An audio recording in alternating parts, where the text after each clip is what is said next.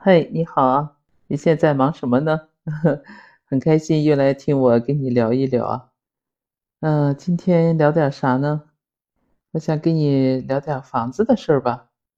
上海那边的房子，嗯，我朋友啊这两天给我打电话，就咨询我利率的事儿。现在银行的存款利率都下调了，他说你们这儿怎么样啊？我说你要想赶上末班车还来得及。我说再过两天就赶不上了，因为这位朋友呢以前也支持我的工作来帮忙嘛，呃，也是一个高端客户。前段时间说女儿在上海要结婚买房子，呃，所以把钱呢就转出去了。我说你这资金又不用了吗？这是？他说暂时再放一放。那边他说哎呀这个房价太贵了，他说。这让中介给找着呢，这钱暂时不用。他说转回来再放几天，这不就问利率的事儿吗？说起房子来了，他说：“哎呀，他说我们在这儿三四线城市辛辛苦苦打拼一年，不够在那儿买一两块瓷砖的。”哎呀，他这么一说，我也觉得是。虽然现在整个房地产市场不是特别景气吧，但是你像这种一线城市，而且是刚需。如果好地段的话，这个价格还真的是很坚挺的嘞。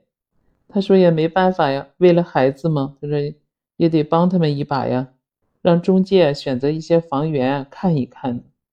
我这不今天看了一个新闻报道，我还提醒他，我说你找那个中介靠谱吧？他说还行，他说都是这种连锁的知名的品牌，还可以。他说他说你为什么说这个事儿啊？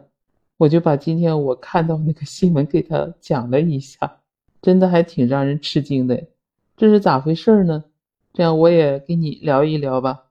就上海一个中介啊，姓陈的一个营销员，他伪装人家房东九年呀，骗走了一个买房子的一个七十多岁的老大爷一千零五十万呀。直到人这个真房主回来了，这件事情才暴露了。事发以后，这个老人还真是相信自己买到房子了呢。你说这个中介人员的骗术该有多高啊？这不，这两天上海警方就侦起了一起离奇的购房诈骗案。就说今年近七十岁的一个购房人周老先生，深陷了这种二手房交易的一个骗局。从二零一三年一直到现在这个九年时间里。他向中介这个陈某伪造的这个房东指定账户里面陆续支付了一千零五十万元的购房款。可是事实上呢，所谓的这个交易啊，纯粹就是这个陈某他就利用周老先生对房屋交易流程这个不熟悉，虚构了人家房东与交易的流程啊。说白了就是他在这当这个假房东，完成了整个交易的流程。这个陈老先生。陆陆续续给他这一千零五十万的房款啊，早就被他挥霍一空了。要说还是从二零一三年说起呢。这个当时上海浦东有一个小区吧，这个市民周老先生就看中了这个小区里面有一套房源，哎，就通过中介这个陈某呢来买这套房子。这个周老先生向那个上家实际是支付了两万块钱的意向金。这个确实是给人家房真房主了，但后续因为他这个首付资金呀，这个到付不及时，他凑不起这么多钱呢，所以他当时没能在约定的期限内支付这个首付款。那按说这两万块钱意向金肯定就收不回来了。呃，如果正常的话，这个交易那么本应该到此也就作罢了。可是，在这个期间呀，这个中介这个陈某呢？就利用这个信息差，还有他自身这个职务便利，来抓住周老先生想要继续买房子，以及对整个过户流程不熟悉这个薄弱环节呢，撒谎嘛，就是说去说服一下房东，哎，继续交易。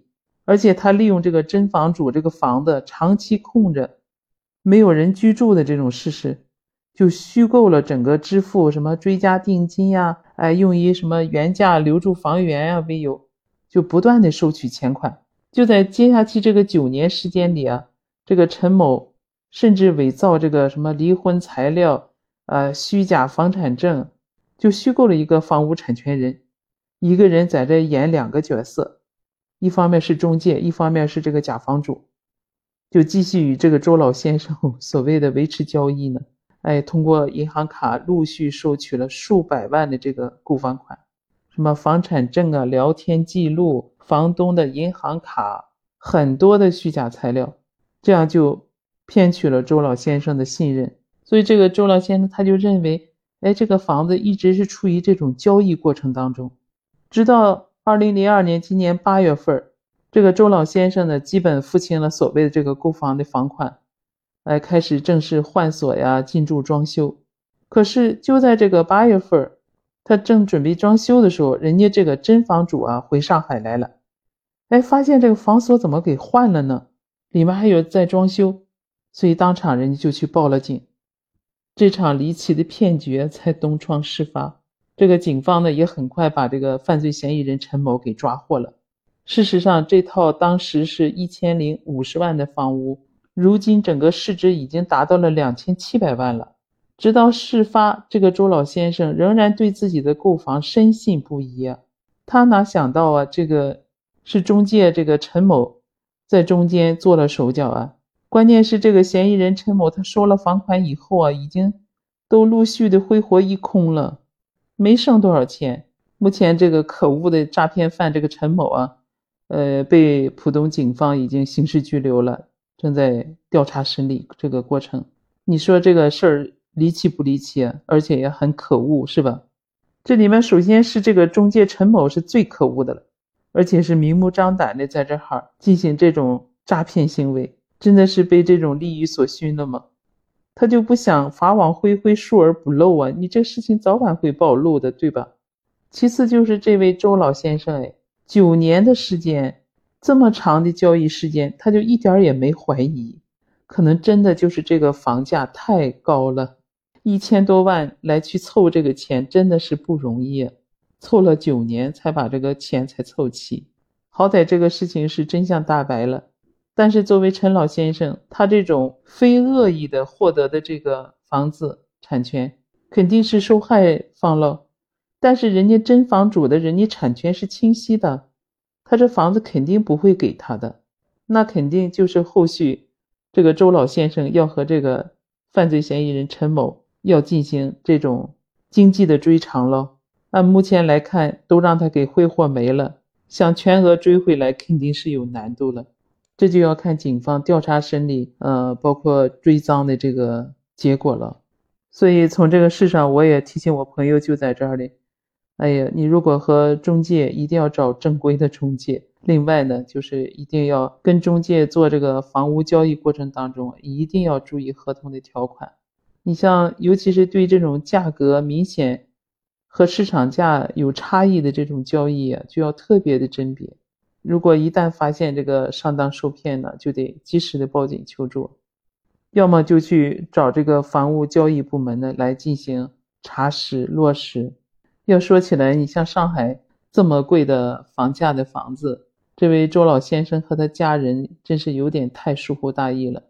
当时我上济南来上班时候，呃，也是找中介租房的时候，还是租房子呢，也是特别小心的，不放心，专门上中介的他们的办公地点去看了，也让中介出示了他的身份证明，而且呢，达成意向以后。必须和房主见面，落实房主的身份证明，这样才比较踏实呢。我这还是租房子，你像上海那个地方，一套房子都千八万的这种，更得需要谨慎和小心了。